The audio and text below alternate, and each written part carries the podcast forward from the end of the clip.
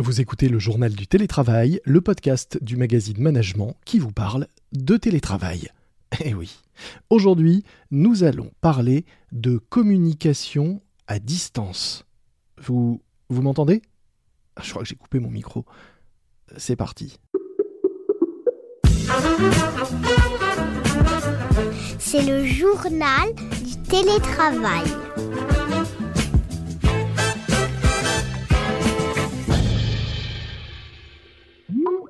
Comment annoncer à un collaborateur qu'il ne sera pas augmenté cette année pendant une réunion Zoom? Comment recadrer quelqu'un sur Zoom? Comment simplement prendre des nouvelles, accompagner, faire grandir quand le seul lien que l'on a est à travers un écran? Depuis un an, les outils de visio et au-delà les outils collaboratifs ont transformé nos façons de travailler et de manager. Pour en parler, notamment, j'accueille aujourd'hui Stéphane de Jotan, directeur des ventes de Skillsoft France, spécialiste de l'e-learning. Bonjour Stéphane. Bonjour Loming. Alors, est-ce que euh, manager en télétravail, ça s'apprend euh, Et est-ce que nos managers sont bien éduqués euh, à ces nouvelles façons de manager selon vous? Effectivement, le confinement lié au Covid a bousculé tous les usages de management. Le manager jusqu'à présent travaillait grosso modo de 9h à 18h avec son équipe en vis-à-vis sur un plateau.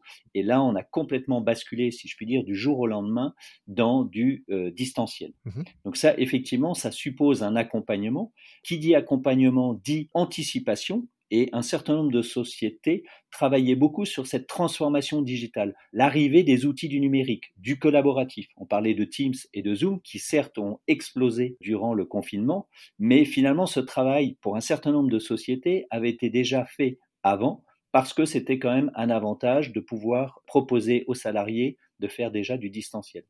Donc c'est pour ça que, au-delà de ce confinement et depuis un an, on parle beaucoup de ce qu'on appelle de résilience. Et je trouve que c'est un mot qui est très intéressant parce que ça, ça suppose que le salarié, la personne, prenne un état lié à un traumatisme et comment il peut rebondir. Et ça, c'est finalement le cœur du problème. C'est comment chacun, que vous soyez manager ou pas, vous allez rebondir dans cette nouvelle situation, qui était vraiment une première, et comment mmh vous allez, si vous l'avez, en tout cas, vous approprier les outils du, numérique. Alors, quelle qualité ça demande euh, Dans quel état d'esprit euh, et dans quelle disposition est-ce qu'il faut être? Est-ce qu'il faut euh, des qualités particulières pour être plus résilient? Je pense que déjà, il y a la culture de l'entreprise qui doit, en tout cas, vous positionner. Donc, il y a une notion de positivisme, de confiance, de reconnaissance. Mmh parce que euh, on n'est pas tous euh, parfaits, surtout loin de là derrière des outils du numérique.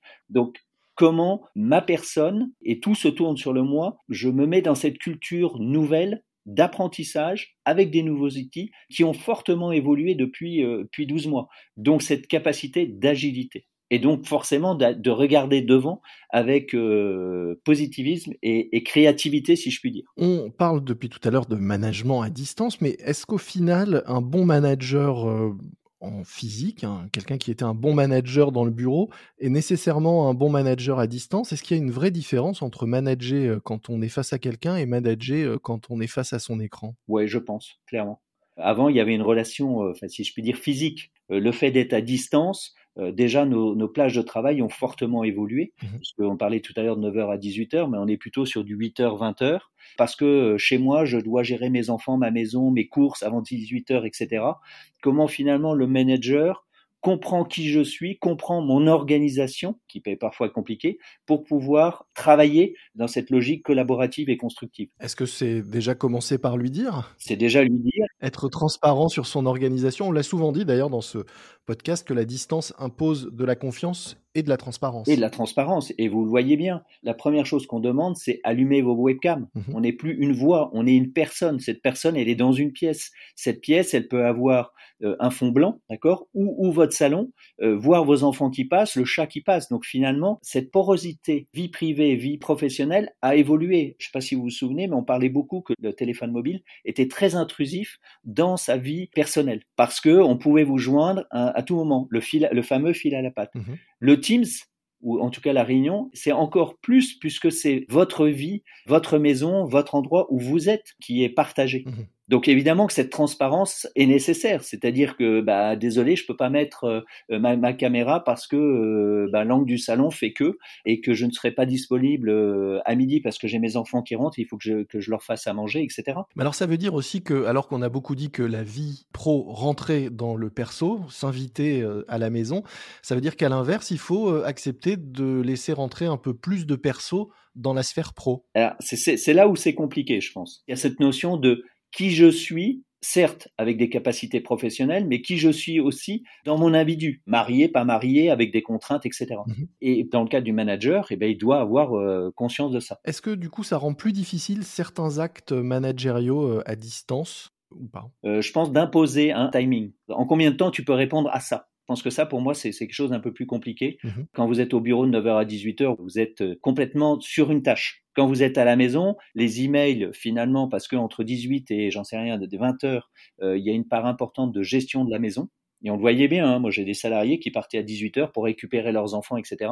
et qui étaient plus disponibles vers 20h parce qu'ils acceptaient de retravailler une demi-heure. Donc là, ça devient aussi un peu plus intrusif, c'est que la journée peut euh, durer beaucoup plus longtemps. Et est-ce que dans les, actes du quotidien du manager, je disais en introduction, annoncer une mauvaise nouvelle, recadrer quelqu'un, est-ce que c'est plus difficile à distance et comment est-ce qu'on peut bien gérer ça euh, bien qu'on ne soit pas en face à face? Bah, Quand vous avez une mauvaise nouvelle, c'est plus difficile à, l'annoncer euh, de caméra à caméra. Mmh comment je peux inviter un salarié au travers d'un écran à aborder un problème difficile? Ça suppose plus de préparation. Mmh est-ce que la personne euh, à ce moment-là, sera complètement disponible, sera en pleine écoute. Est-ce qu'on va choisir un moment privilégié dans la journée, tenant compte de son agenda pour pouvoir aborder ça? Mmh. Et ce qui est intéressant, c'est que cette crise a remis encore plus de valeur sur la, partie ressources humaines. C'est pas parce que vous êtes à distance, vous n'avez pas de ressources humaines. Donc, comment j'améliore les compétences de mes, de mes salariés, de mes managers, euh, dans ce nouveau moyen de communication, ce qu'on appelle l'upskilling ou reskilling au-delà des compétences. Donc vous, vous pensez qu'il faut euh, réapprendre à communiquer avec le distanciel qui va devenir une norme demain, qui l'est déjà, qui s'est imposée depuis un an, mais qui va, qui va rester et perdurer. Ça nécessite de, retravailler ses compétences. Ça, nécessite de retravailler ses compétences, oui, complètement. Et alors lesquelles et, de quelle façon? Bah, C'est toujours, enfin on parle de la communication, donc c'est une communication forte au travers d'un écran, au travers d'un email. Mmh Récemment, on a eu un cours, nous, en interne, sur un meeting virtuel. Où est-ce que je mets ma caméra ma posture, le regard dans les yeux, etc. Mhm. Tout ça, c'est des choses très importantes qu'on faisait avant euh, lorsqu'on voulait animer une réunion en physique. Là, il faut repenser un certain nombre de, si je puis dire, trucs et astuces au travers de votre écran. Et alors, qui on forme à ça pour que ce soit efficace euh, dans l'entreprise demain? C'est pas l'individu ou le salarié qui doit changer, mhm. c'est l'entreprise qui doit accompagner l'ensemble de ces personnes dans cette transformation digitale. Ça veut dire déjà mettre cette culture d'auto-apprentissage. Ça, je pense que c'est clé. Parce qu'aujourd'hui, vous, individu, vous devez vous former et préparer votre avenir. Certes, l'entreprise a des obligations pour vous former et vous donner les outils pour travailler, mais ça marche dans les deux sens. Mmh Donc si vous n'avez pas cette curiosité du digital, de ce qui se passe aujourd'hui, de comment je vais préparer mon avenir. Alors évidemment, si j'ai 20 ans ou si j'ai 50 ans, les problématiques sont pas les mêmes, mais toujours est-il que on est dans cette agilité numérique qui doit être un acquis. Si vous êtes un expert dans un domaine, j'en sais rien, comptabilité, mais que vous êtes mauvais au travers des outils euh, du numérique, c'est compliqué pour votre avenir. Est-ce que vous pouvez nous parler justement des, solutions et des offres de euh, Skillsoft aujourd'hui pour répondre à, toutes ces questions et à tous ces problèmes que nous avons euh, évoqués? Donc Skillsoft est un éditeur de, logiciels spécialisé sur la création de contenu. Mhm. Donc nous avons trois grands axes qui sont l'amélioration des compétences sur tout ce qui est tech and dev, donc qui s'adresse plus particulièrement aux développeurs, tous ceux qui fabriquent, on va dire, le monde du numérique. Euh, le deuxième, c'est évidemment tout ce qu'on a évoqué ensemble sur le leadership, sur mes compétences, comment je m'organise dans ce monde du numérique. Et le troisième, c'est la partie tout ce qui est conformité, ce qu'on appelle compliance. Mhm. Juste pour finir, donc nous avons une plateforme pour distribuer ces contenus en multimodalité, c'est-à-dire que euh, eh bien un parcours sera constitué de vidéos, de bandes son, de slides, de jeux de rôle, d'exercices, de tests, etc de façon à ce que, quel que soit votre point de connexion et votre euh, volonté de connaître euh, un peu beaucoup ou beaucoup sur le sujet, eh bien, vous puissiez avoir toutes ces ressources-là qui vous sont accessibles depuis votre ordinateur et euh, ou depuis votre téléphone.